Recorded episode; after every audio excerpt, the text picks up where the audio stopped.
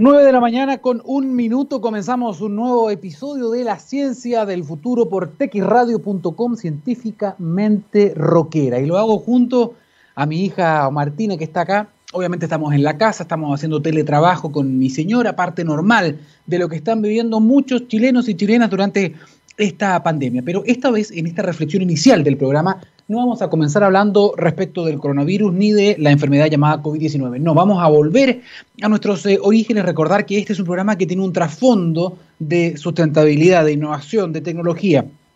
Y por lo mismo, vamos a estar hablando un poquitito de cambio climático también ahora eh, al inicio. ¿Con qué tema específicamente? No le gustó mucho el cambio a mi hija. Bueno, ¿con qué tema vamos a estar hablando inicialmente? Tiene que ver con septiembre. Hay ciertos consensos respecto de que septiembre fue un mes lamentablemente de récords, récords importantes en la historia. Fue el septiembre más cálido desde que se tiene registro. Eso es hace más de 140 años, 141 años para ser exactos. La mayor temperatura. Eso marcó el término de este mm, verano boreal que acaba de terminar en el hemisferio norte. Fue el mes más cálido jamás registrado eso explica, por ejemplo, una temporada de huracanes muy agitada en el Atlántico. Por eso fue mucho más intensa, porque aumentó la temperatura superficial del agua y eso provocó justamente que fuera un caldo de cultivo para tormentas tropicales, para huracanes. Hasta ahora, justamente hasta este, hasta este punto del año, ha habido 23 tormentas tropicales. Lo normal a esta altura del año, en un año normal, es que hayan 8, 10. Ya van 23. Fueron tantos los huracanes que se acabaron los nombres que asigna en orden alfabético la Organización Mundial de Meteorología. Son 21, ya van 23. Por eso tuvieron que comenzar a utilizar las letras del alfabeto griego. El único momento en la historia que tiene parangón con esta cantidad de huracanes fue el año 2005, un año fatídico, un año que nos regaló, por ejemplo, el huracán Katrina. Eso estamos siendo testigos ahora, a ese nivel de tormentas tropicales. ¿Qué hay detrás de esto? ¿Qué hay detrás de este fenómeno? Sin duda, el calentamiento global que, contribuye a este verano récord en el hemisferio norte, en la parte norte de nuestro planeta. Por lo tanto, este brote de huracanes en, em, en, el Atlántico básicamente lo que más influye, les decía yo, es el aumento de las temperaturas superficiales en el agua. Esto es porque el calentamiento global produce brotes de eventos extremos, precipita eventos extremos, los hace mucho más seguidos, ¿no? Puede ser huracanes en el hemisferio norte, en el, en el océano, pero también puede ser, por ejemplo, incendios eh, en, California. Eh, incendios que a esta, a esta fecha ya han sido también récords, van más de 1.6 millones de hectáreas de terreno quemados, los incendios más eh, potentes de los que tenga también registro allá en Estados Unidos. Y estoy sacando un pop-up que me salió acá en, el computador.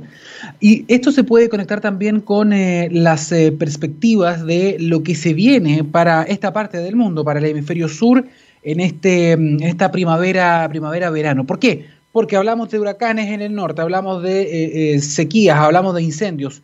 Y esto también va acompañado con, en Chile, por ejemplo, eventos extremos, como cuáles, como la falta de precipitaciones que se ha ido extendiendo durante más de una década, una larga y dura sequía que afecta a nuestro país.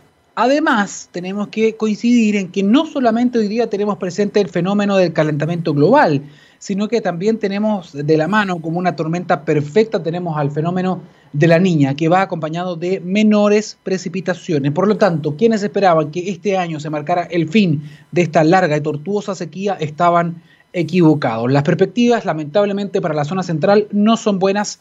La niña se asocia, les decíamos, a, bajas precipitaciones. Ya tenemos un déficit de 45% más o menos en, en precipitaciones en agua. Por lo tanto, Em, lo que se viene para este año es muy, muy complejo en términos de la sequía, en términos de las precipitaciones, y es por eso que hay que tener planes, hay que comenzar a dibujar, a actuar con planes de adaptación a estas nuevas condiciones de acá los próximos 20 años, porque sabemos que van a haber menos lluvias, porque también sabemos que los glaciares van a estar derritiendo, se van a empezar a ceder también y mm, vamos a tener un insumo menos de agua dulce. Por lo tanto, es muy importante comenzar a trabajar ahora en usar menos agua, eso es muy relevante, pero también en em, la infraestructura para poder adaptarse a eso en términos de eh, obras, eh, por ejemplo, em, em, represas, eh, estoy hablando de, perdón, embalses embalses para poder tener el agua y poder trabajar en esto con el tiempo. También nuevo tipo de tecnología que puede aprovechar también mejor el agua de las lluvias. Es parte de los desafíos que tenemos por delante, es parte de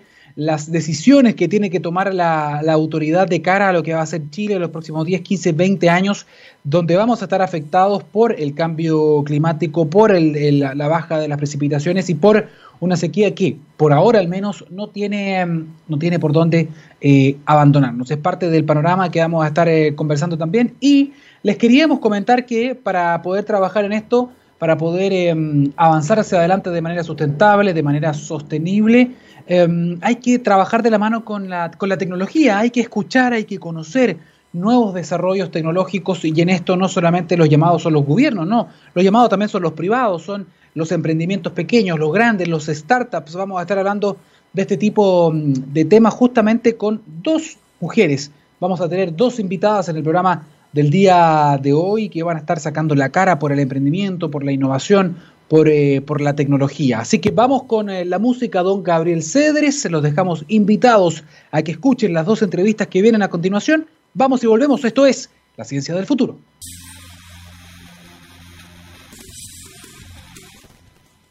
Cuando miramos al futuro vemos una compañía con un propósito claro. En Anglo American se han propuesto reimaginar la minería para mejorar la vida de las personas. ¿Cómo lo están haciendo?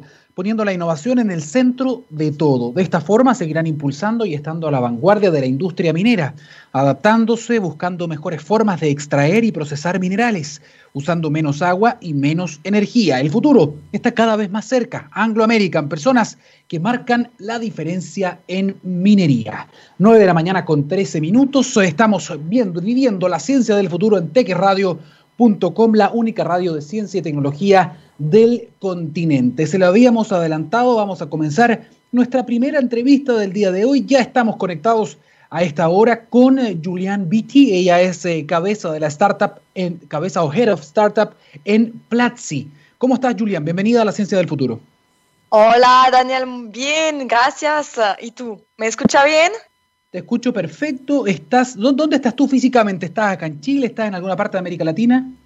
Mira, eh, estoy en Europa, en verdad, en Suiza, así que tenemos algunos kilómetros eh, entre, entre nos en el día de hoy. ¿Qué hora es? Allá son más de las 2 de la tarde o 1 de la tarde. ¿Qué hora es allá? Son las 12.15 de la tarde. 12.15. Bueno, ¿cómo está entonces desde, miren, desde Europa conectado con la ciencia del futuro? Chile. Exactamente, con Chile. Julián, te quería, te quería preguntar varias cosas. Primero, para las personas que nos están escuchando, nuestros auditores, cuéntanos un poquitito eh, qué es Platzi, porque entendemos que Platzi es una plataforma de educación, una de las más grandes de profesionales de, tecnología acá en América Latina y que además se encargan de un, de un concurso internacional. Así que cuéntanos un poquitito qué es Platzi. Sí, con gusto. Mira, Platzi es una startup que fue fundada en diciembre de 2014 y es hoy en el día la escuela de tecnología online más grande del mundo hispano. Así que tenemos más de un millón de estudiantes activos en la plataforma que están estudiando varios temas, todos que tienen a ver con tecnología y eh, digitalización, porque nuestra visión al final es de cambiar la economía de Latinoamérica por una economía mucho más digital y competitiva a nivel mundial. Y entonces, justo dentro de Platzi tenemos iniciativa de startup y creo que es un poco de esto que vamos a hablar hoy. Exactamente. Ahora, solamente para cerrar el tema, para, para conocer un poco más, Platzi, tú me decías, es una plataforma de educación y ustedes entregan, hacen cursos para personas. ¿Cómo esas personas pueden ubicarlos a ustedes? ¿Cómo, cómo se enteraron de la existencia de Platzi y de los programas que entregan? Sí, claro, con gusto. Mira, Platzi entonces es una plataforma en el Internet, online. Lo puede encontrar en www.platzi.com, en español. Y ah, entonces en esta eh, plataforma van a poder encontrar varios tipos de cursos para aprender a programación, a marketing digital, a eh, temas de diseño, de eh, diseño de experiencia y emprendimiento y negocio. Y entonces todo lo que ofrecemos son cursos eh, con casos muy pragmáticos y accionables eh, para poder aprender en conjunto todo a lo largo de su vida y además una comunidad aquí para apoyarlos en cualquier reto que tienen. Entonces tenemos eh, comunidad en la plataforma, tenemos varios em, meetings online para poder estar juntos y ayudarnos a resolver nuestras dudas por los temas que tenemos en la plataforma. Es interesante, ¿ah? porque además con esa cantidad de estudiantes, con esa comunidad tan grande, ¿no? tan poblada, ustedes tienen una mirada también muy, muy interesante, una radiografía muy importante respecto de los eh, adelantos, cómo, cómo está el adelanto digital, cómo están los emprendimientos, cómo está el avance tecnológico también en esta parte del mundo. Em, y en ese sentido, justamente ustedes también eh, tienen o organizan em, una un concurso internacional ¿no? de startups que se llama Demo Day. Eh, y, entiendo que hay más de 20 países que pueden participar también en este concurso y ustedes son justamente quienes estaban organizando y entiendo que una startup chilena justamente fue la que ganó el certamen. Totalmente, Sunai ganó este año, entonces para contarte un poco del Demo Day, el Demo Day es una de las iniciativas de Platzi para apoyar a, las startups, a los fundadores de emprendimiento tecnológico de, de alto potencial de crecimiento. ¿okay? Entonces, nació esa iniciativa de la observación que en Platzi tenemos más de 20% de nuestros estudiantes que tienen una startup o que quieren tener su propia empresa. Entonces estábamos, bueno, tenemos que apoyarlos en eso. Y entonces tenemos desde cuatro años el Demo Day, que es una iniciativa donde los emprendedores van a poder presentar su eh, negocio, su plataforma, su producto, su aplicación y entonces vamos a ayudarlos a través de mentorías a crecer. Este año el proyecto de Demo Day fue eh, bien largo porque fue un proceso que funcionó como un funnel de selección eh, de cuatro meses primero las startups aplicaron y justo aquí lo que nos volvió muy feliz este año durante las aplicaciones es que recibimos aplicación de más de 20 países a nivel global de países hispánicos y portugués hablante. Entonces, eso demuestra, como lo mencionaste, que Platzi ya tiene una comunidad de estudiantes eh, internacional y eso puede ser muy interesante en la hora de aprender por el intercambio de conocimiento también. Entonces tenemos startup chilena, pero también de Argentina, de México, de Guatemala, Honduras, Bolivia, así, y España, ¿ok? Y Brasil incluido participó este año. Y entonces luego seleccionamos primero 70 startups y durante un mes con entrenamiento y luego 15 startups semifinalistas que presentaron en la frente de inversionistas y corporativos para crear oportunidades de negocio y de inversión. Y la final la hicimos durante nuestro evento anual más grande, que es el PlatziConf, que reúne eh, mil de nuestros estudiantes y aquí ganó Sunai, eh, la startup chilena. Y por la primera vez, en verdad, en cuatro años de historia, eh, ganó eh, una startup que, que, es de Chile, así que es un evento muy emocionante también para nuestros estudiantes chilenos y para nosotros también. Aprovechando que, que, estás comentando justamente a este startup, a este emprendimiento tecnológico chileno que ganó el concurso Demo Day, me gustaría si nos puedes contar a las personas que a lo mejor aún no conocen ese proyecto, en términos muy sencillos, ¿de qué se trata Sunai? Sí, uh, Sunai uh, es una plataforma online también que aumenta la rentabilidad de los activos solares. Cuando digo activos son, por ejemplo, los paneles solares, las plantas solares. Entonces, ellos trabajan con todas las plantas solares grandes para ayudarlos a optimizar la producción de energía solar. ¿ok?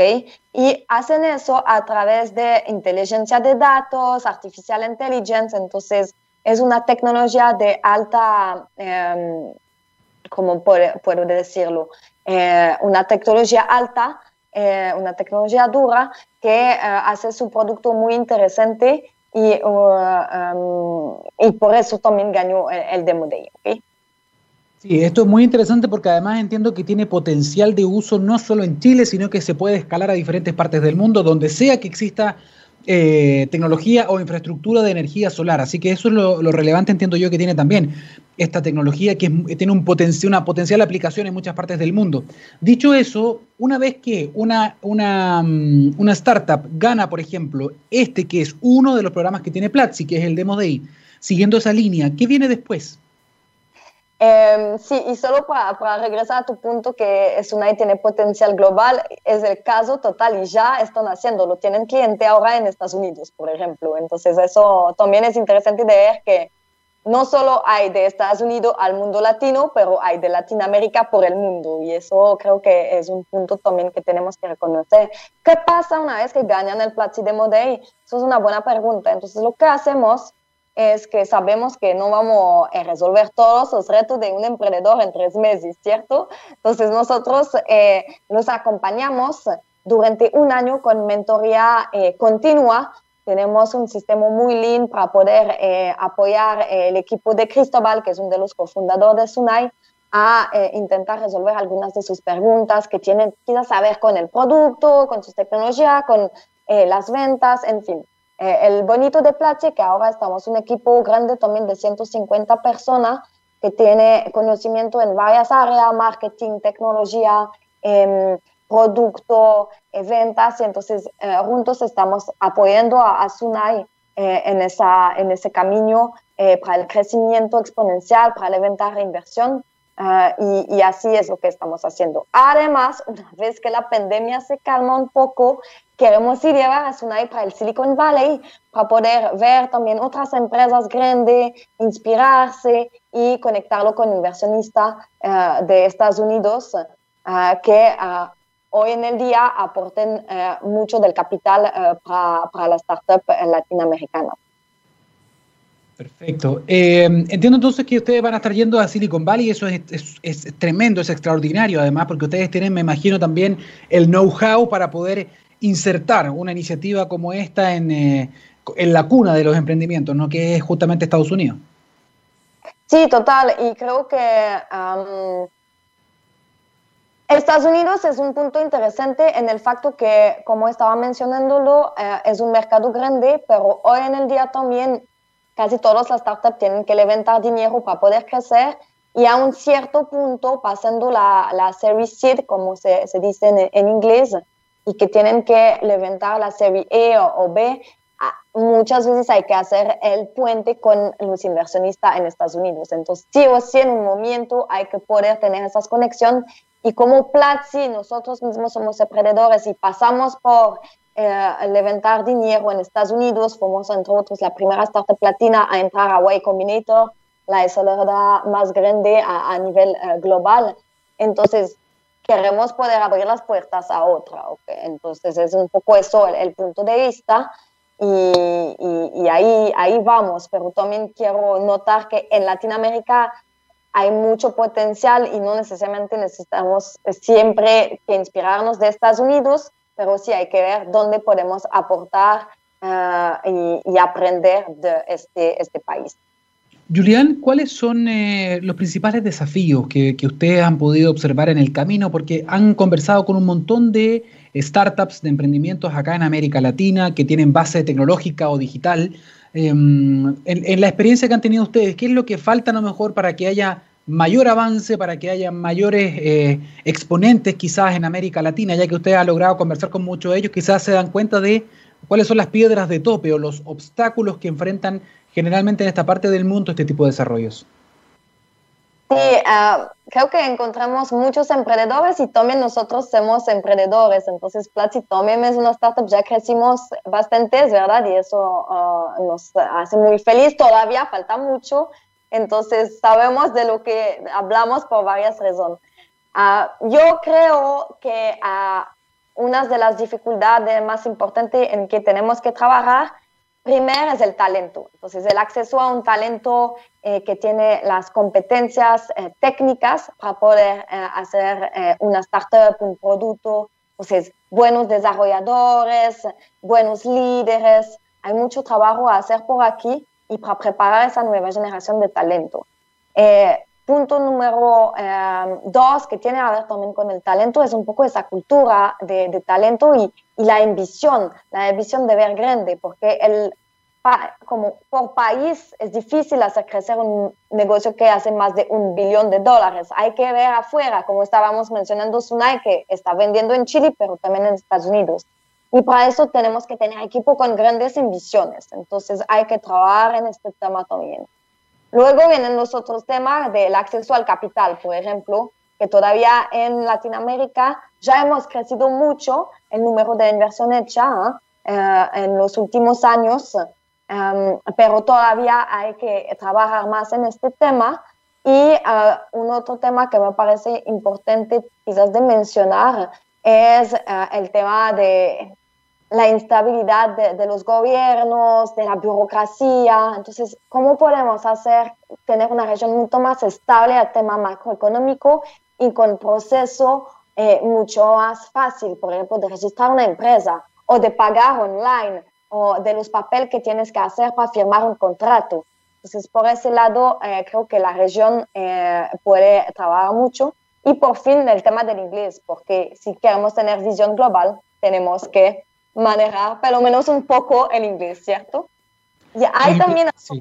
a quien esté interesado, perdón, Freddy, el fundador de Platzi, escribió eh, y uh, habló hace poco de las 10 razones por qué las startups en Latinoamérica no triunfan tan rápido y también como en otras regiones, tal cual Europa o sureste asiático. Y uh, uh, hay ocho otras razones de la, de la cual que mencioné hoy mencionada que puede ser interesante. Perdón, te corté.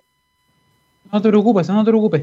Estaba, estaba, escuchando lo que me decía y claro, me llama la atención, por ejemplo, lo del inglés, que eso no ha cambiado, ¿ah? eso sigue siendo, eh, a quien le guste a que, o a quien no le guste, sigue siendo algo fundamental para poder crecer, digamos, todavía se considera el, idioma eh, universal de, de, los negocios. Eh, que me gustaría, es bien interesante porque ustedes, son, ustedes nacieron y son un emprendimiento, crecieron, lograron fortalecerse, lograron conseguir también una mayor cantidad de recursos y ahora ustedes también ayudan a otras startups. Eh, ¿cómo, ¿Cómo se dio eso en el fondo? Sí, creo que hay dos razones principales para explicar eso. La primera es la razón más del corazón, si puedo decir.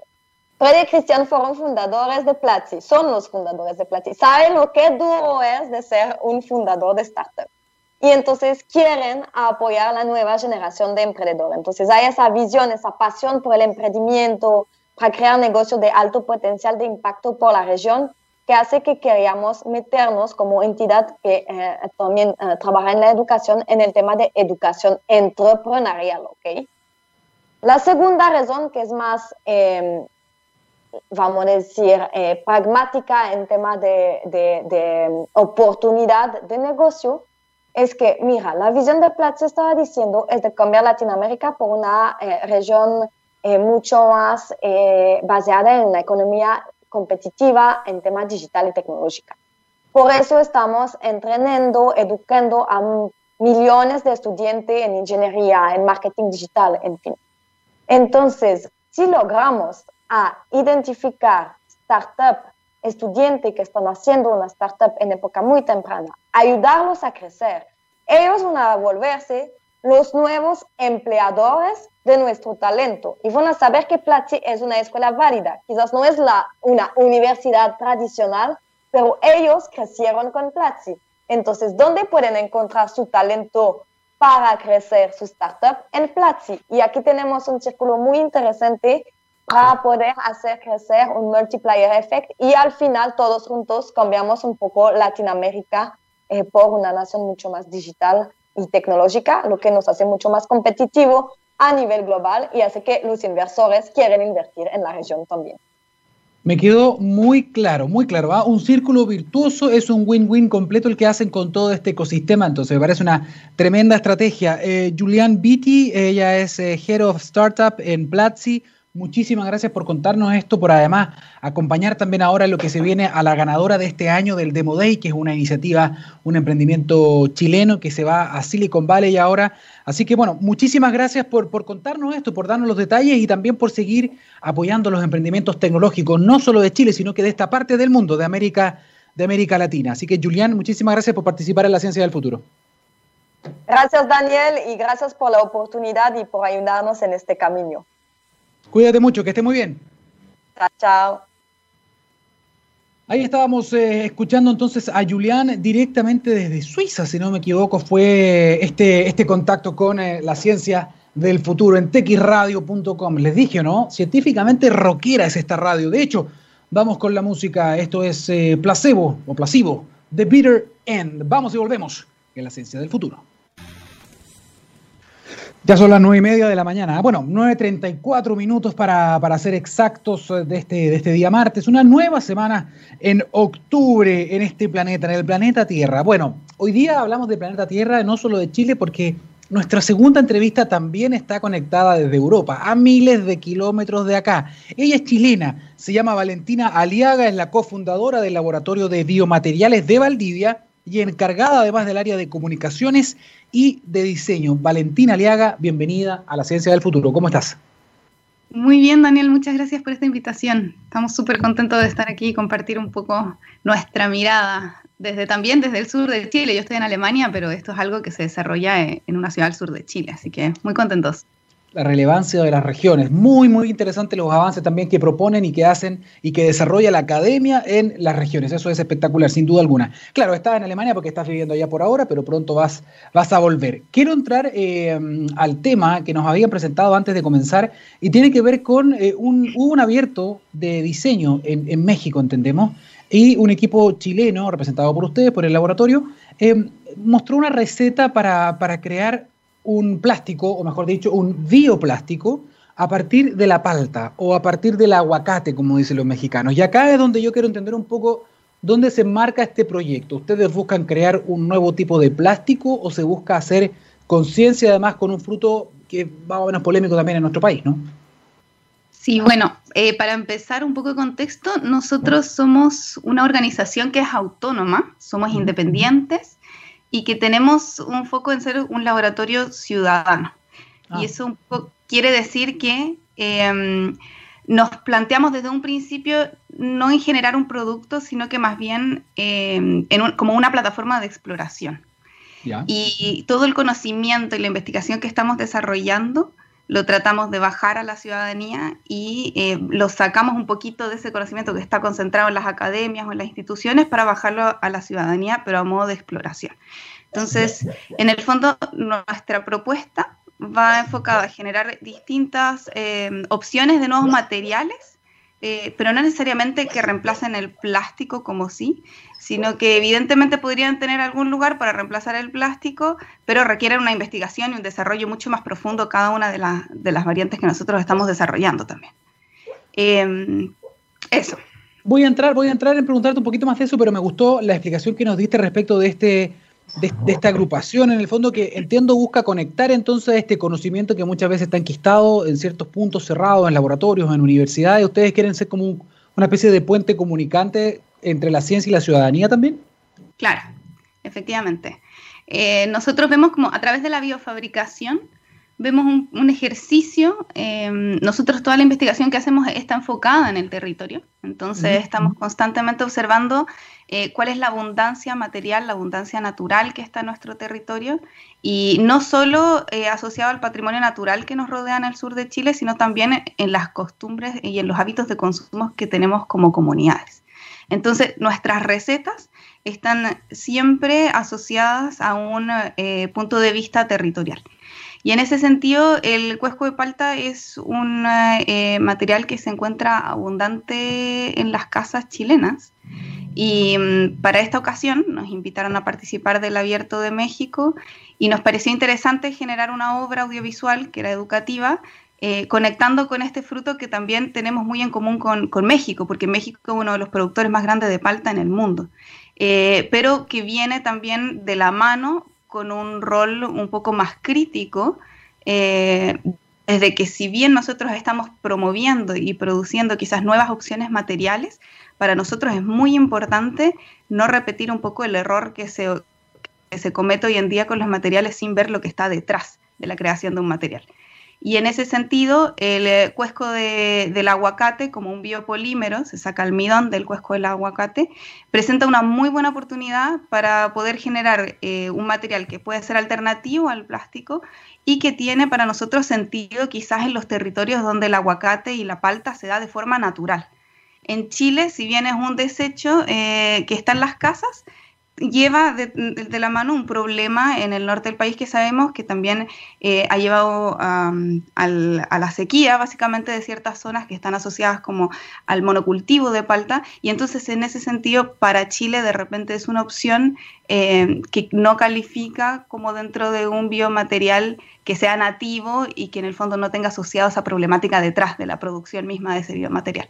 Pero por eso decidimos de presentar este, este, esta receta en particular con México, un poco para abrir esa pregunta de qué es lo que está detrás, cuál es la trazabilidad de los biomateriales que estamos proponiendo para no cometer el mismo error que se, que se ha cometido con el plástico y con la cultura material hoy en día.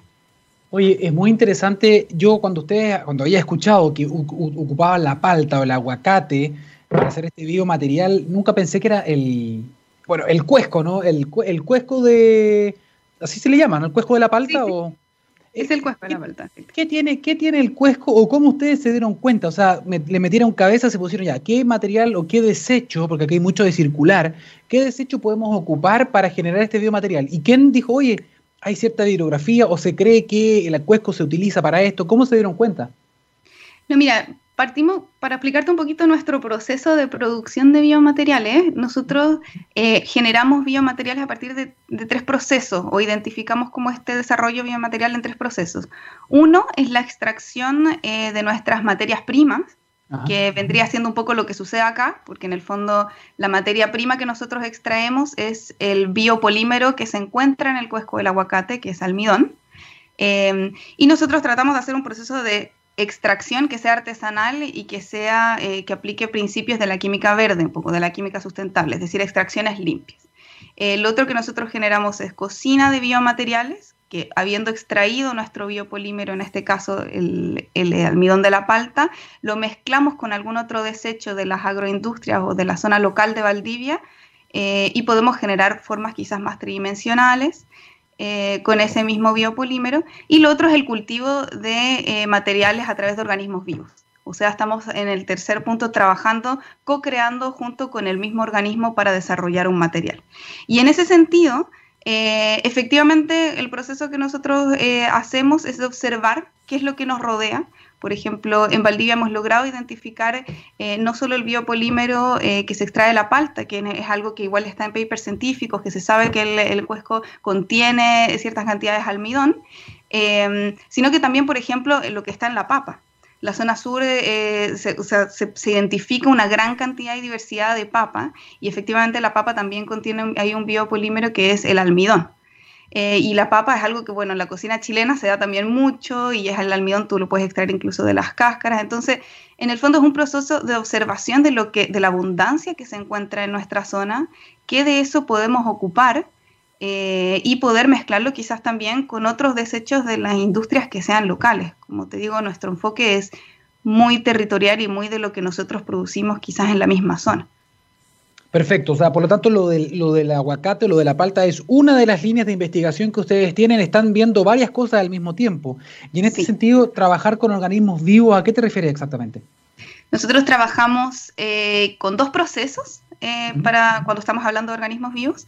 Uno es, son procesos de fermentación, es decir, ah. eh, fermentamos la infusión del té y ahora en específico infusión del maqui, que es algo que estamos desarrollando, y al momento de fermentarlo lo que pasa es que se genera em, una simbiosis en el cultivo y al, em, en la parte superior del cultivo se genera una capa de celulosa, que es una celulosa que en realidad la tejen las mismas bacterias que están haciendo el proceso de fermentación.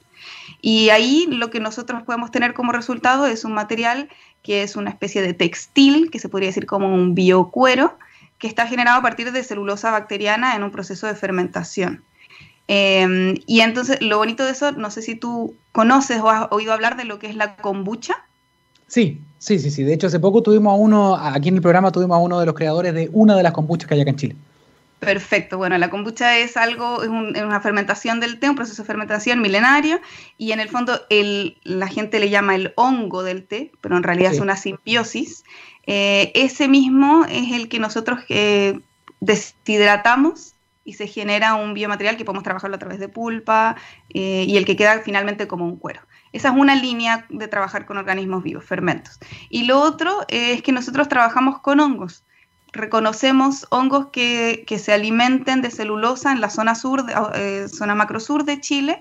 Es un proceso muy bonito porque parte desde ir al bosque, identificarlo, recolectar una pequeña muestra de ese hongo, pasarlo a algunas, a algunas placas Petri, dejar que el hongo crezca y luego darle de comer algún otro, em, algún otro desecho quizás o residuo de la producción local que contenga celulosa. Por ejemplo, en Valdivia hay una fuerte industria y una cultura asociada a la cerveza artesanal. Y un residuo de ese proceso es el bagazo de cerveza. Y el bagazo de cerveza contiene eh, celulosa. Entonces podemos alimentar ese hongo con ese tipo de celulosa y el proceso consiste en que el hongo, al alimentarse de esa celulosa, va tomando la forma del eh, recipiente que lo está conteniendo y una vez se somete a calor, el crecimiento se detiene y en el fondo te queda una especie como de ladrillo o bloque eh, que fue creado por este hongo. Lo bonito de trabajar con organismos vivos también, y quisiera como eh, mencionarlo, es que tiene todo un proceso de propagación del organismo, es decir, no estamos explotando ni extrayendo de manera así indiscriminada el hongo, porque es solamente una pequeña parte que contenga esporas, ya nos sirve para ir propagando el organismo en sí. Entonces, eso también nos habla de que ese tipo de materiales, cuando trabajamos con, organismos, también son quizás más escalables a un nivel eh, de industria, eh, de menor escala también local, porque creemos en una economía más local y, colaborativa que tener que abastecer quizás de manera global, ¿se entiende? Todas estas líneas de investigación de las que me estaba hablando Valentina hablan de, hablan de mucho tiempo. ¿Cuánto tiempo lleva funcionando el laboratorio? El laboratorio lo empezamos en el 2017 en Valdivia. Ah, ya, ya, ya, tres años por lo menos. ¿En qué parte están? Estamos en la misma ciudad de Valdivia. En el centro, en el casco histórico, trabajamos en una pequeña cocina, a la cual llamamos laboratorio, pero es una cocina. Muchos de estos procesos de biofabricación en realidad son muy similares a cocinar. O sea, como te digo, trabajar con fermentos, trabajar con extraer eh, biopolímeros, mezclarlos en la cocina. Tú los cocinas literalmente. Em, y partió el 2017 em, desde, desde un área que, es la creatividad, en realidad, o sea, desde áreas creativas. Yo soy diseñadora, eh, María José Besoaín, arquitecta, cofundadora del laboratorio, Alejandro Valls, también arquitecto, pero rápidamente nos, nos, dimos cuenta que desde la creatividad poder abarcar un área como la biofabricación eh, no era suficiente. Entonces se integró al equipo eh, Gabriela Carrasco, bioquímica, y Esteban Oces, que es biólogo marino, y desde ahí empezamos a construir un proyecto que es mucho más transdisciplinar. Y uno de los desafíos ha sido poder construir un nuevo eh, vocabulario también para poder hablar de biofabricación desde la arquitectura, desde el diseño, desde la especulación artística y desde la ciencia en el fondo. Entonces ha sido muy bonito en realidad, este proyecto es un proyecto transdisciplinario y eso es muy lindo también, como poder conectar con otras disciplinas. Sí, qué interesante en el fondo cómo se pueden ir aportando miradas distintas y dar mucha más profundidad, eh, mucha más ángulo a lo mejor a un mismo proyecto. En ese sentido, para las personas que nos están escuchando recién, estamos hablando con Valentina Aliaga, conectada directamente desde Alemania. Ella es la cofundadora del Laboratorio de Biomateriales de Valdivia. Eh, Valentina, por lo tanto entiendo que tú comenzaste aquí en el proyecto originalmente en Chile y entonces en el camino fue que te llegó esta oportunidad para ir a, a Alemania, me imagino, a estudiar, pero sigues conectada. Sí, sí, sí, completamente. Desde acá, la verdad es que tenemos reuniones todas las semanas, estamos muy eh, día a día trabajando en los distintos proyectos que estamos llevando, em, en los distintos fondos también que hemos eh, podido desarrollar y la verdad es que un trabajo de, todos los días, estamos completamente conectados, cada uno por su lado, eh, intentando desarrollar los mismos proyectos y, y avanzar un poco en nuestra área que también es muy importante para nosotros el tema educacional, como te digo somos una organización autónoma y nos definimos como un laboratorio ciudadano. Entonces, para nosotros generar material para comunicar y bajarlo es muy importante. Cuando hablan de que son ciudadanos, es porque además tienen un brazo, tienen una vinculación con la ciudadanía, ellos participan de alguna forma, se involucran. Estamos generamos instancias eh, para participar junto con la ciudadanía. Hemos ido a eh, colegios de zonas rurales, trabajamos también a veces con la universidad. Em, tratamos de mantenernos muy conectados con eh, la ciudadanía y también con procesos locales de producción. Por ejemplo, te comentaba que nosotros empezamos a trabajar con la fermentación del té, pero ahora nos preguntamos, porque como te digo, esto tiene un foco territorial, ¿tenía sentido estar trabajando quizás con la fermentación del té? Siento que Chile no es un productor de té, como... Entonces, de ahí nació esa pregunta, nosotros avanzamos mucho desde la pregunta y desde el cuestionamiento de lo que hacemos, eh, y empezamos a hacer la prueba de qué pasaba si lo hacíamos con alguna infusión de carácter local. Y ahí fue cuando entra el maqui como, como una especie nativa, además es una especie pionera en el territorio, que coloniza territorios, y trabajamos con esa difusión y lo que se logró a través de un proceso de fermentación salvaje es eh, generar un eh, cultivo eh, propio, endémico, con bacterias y levaduras que son endémicas propias del maqui y generar este material biotextil a partir del maqui. Y lo bonito de eso es que en la zona hay muchas comunidades de recolectores de maqui. Entonces había un proceso de vincularse con la ciudadanía a través de los procesos productivos, es decir, acercarse a los recolectores, identificar de qué manera ellos eh, recolectan el maqui, cómo entrar quizás a generar una opción material que no compita también con la industria gastronómica, sino que se agarre quizás de residuos del mismo proceso de recolección para aquellos productos que van destinados a la gastronomía, pero que quizás en su proceso generan algún tipo de residuo que nosotros podemos usar para fermentar y generar este biomaterial. Entonces, en ese sentido, es que eh, agarra ese significado un poco más ciudadano, tratando de también potenciar, como te digo, industrias locales y conectarlas dentro del proceso de biofabricación. Es parte como de esta gran exploración y experimento biomaterial. He entendido todo hasta este punto, pero lo que no me queda claro todavía, Valentina, tiene que ver con el objetivo o el usuario final. Eh, eh, después se da una transferencia de todas estas líneas de investigación. Existe la transferencia, es decir, aquí tenemos un producto final, tenemos un producto terminado. ¿Quién lo usa? ¿Quién lo adapta? Es que efectivamente, como te mencionaba, nosotros nos planteamos desde un principio no generar un producto, sino que más bien eh, desde esta plataforma de exploración. Y nuestra intención en un inicio era entregar las bases, todas nuestras recetas están abiertas, nuestro conocimiento es open source, como tratamos de que la gente lo aplique en el fondo desde sus propios contextos. Y desde un principio nuestra intención era un poco entregar estos conocimientos para incentivar que, eh, que otras personas también pudiesen agarrarlo y generar sus propios desarrollos eh, o sus bajadas en específico. Y la verdad es que ese proceso en general no ha ocurrido. Nos ha costado mucho que quizás ha habido mucho interés. Esto ha crecido de manera así increíble, pero la bajada en específica ha sido un poco más difícil. A la gente le cuesta quizás tomar el riesgo de que, o quizás asumir ese riesgo de vamos a cambiar ok este modelo y vamos a hacerlo así. Eh, entonces lo que nosotros ahora de hecho nos encontramos en una etapa en la cual eh, nosotros vamos a asumir ese, desafío un poco, nos estamos agarrando de este producto eh, que logramos generar a través de la fermentación del maqui y vamos a poner en práctica este discurso a una, a una escala un poco mayor en el fondo. Eh, que cómo podemos generar una producción un poquito más escalable de este material del maqui y estamos evaluando quizás posibles mercados y posibles aplicaciones dentro de la zona local pero con mucho cuidado, porque como te digo, para nosotros la base de la biofabricación tiene que ver con que las experiencias, eh, los protocolos, el conocimiento desarrollado en el laboratorio debe ser compartido, debe ser abierto y debe ser aplicado a los territorios también según sus propios contextos. Porque en el fondo, si seguimos enclaustrando estos conocimientos, no vamos a superar un poco la crisis medioambiental que ahora estamos viviendo. Entonces, para ese, para, ese sentido, ha sido un, desafío, como no, te voy a mentir, es un gran desafío en el fondo proponer generar biomateriales tratando de salirse de la lógica industrial, eh, el modelo de negocios que, en el fondo acaba en un producto y lo vendes y lo masificas. Eh, entonces, ese es un poco el desafío que estamos viviendo ahora y es lo que estamos desarrollando con, con este material en específico que va a servir como nuestro piloto.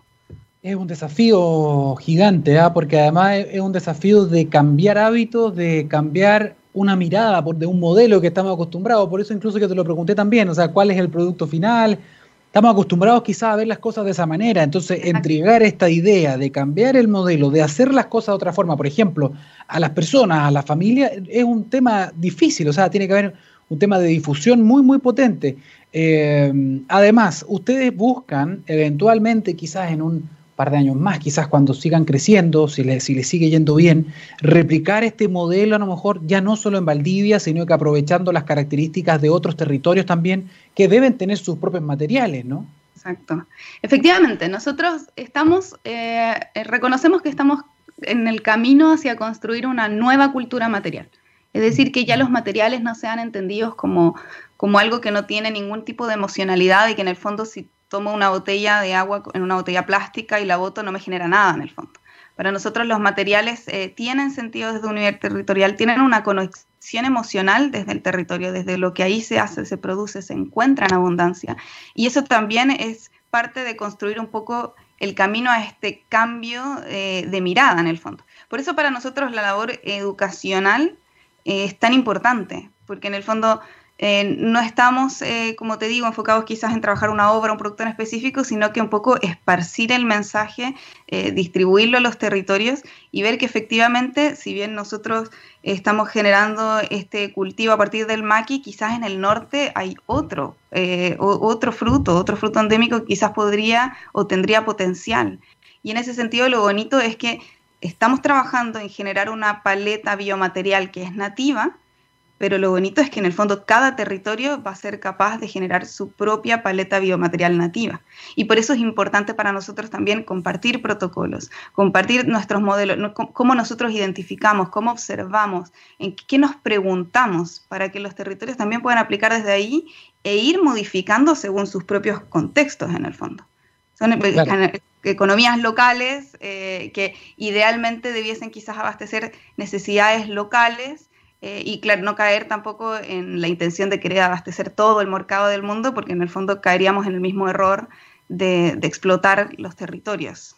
Es importante ir recordándose eso también en el camino, ¿no? Porque a veces uno naturalmente cae hacia allá, quizás, y, es parte de este, de este modelo que estamos acostumbrados. Ustedes proponen también un tema de colaboración, de conocimiento abierto, y a veces puede ser un poco difícil entender esto, bueno, pero, pero ¿quién gana con esto? ¿Y, y por qué me lo están dando?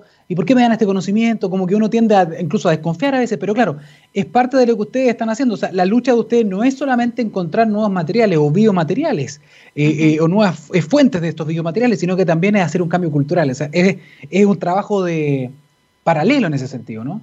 Sí, efectivamente, y es, es como el estandarte un poco del laboratorio en el fondo, como hablar de esta cultura material y de este colectivo, porque te prometo que la llegada que ha tenido el laboratorio a las comunidades, no solo acá en Chile, como la llegada que tuvo en Latinoamérica, tenemos varios pares trabajando en biofabricación en Latinoamérica, ha sido muy bonita. Ha sido como una relación muy eh, retroactiva, donde retroalimentamos con experiencia, hemos compartido, nos invitamos mutuamente a eventos y todo, y se ha acercado gente de todas partes. Entonces, ese sentimiento más colaborativo, un poco salir de la individualidad de y de la competitividad también que te instaura también el mercado, porque en el fondo es como tienes un producto, eh, debes competir con tal, tal, tal. O sea, salir un poco de la lógica de competitividad y entender que, que en el fondo el desarrollo económico local, que sea circular, que sea, perdón, circular, eh, y compartido en el fondo nos genera eh, no solo economías más fuertes, autonomías locales, autonomías territoriales, sino que también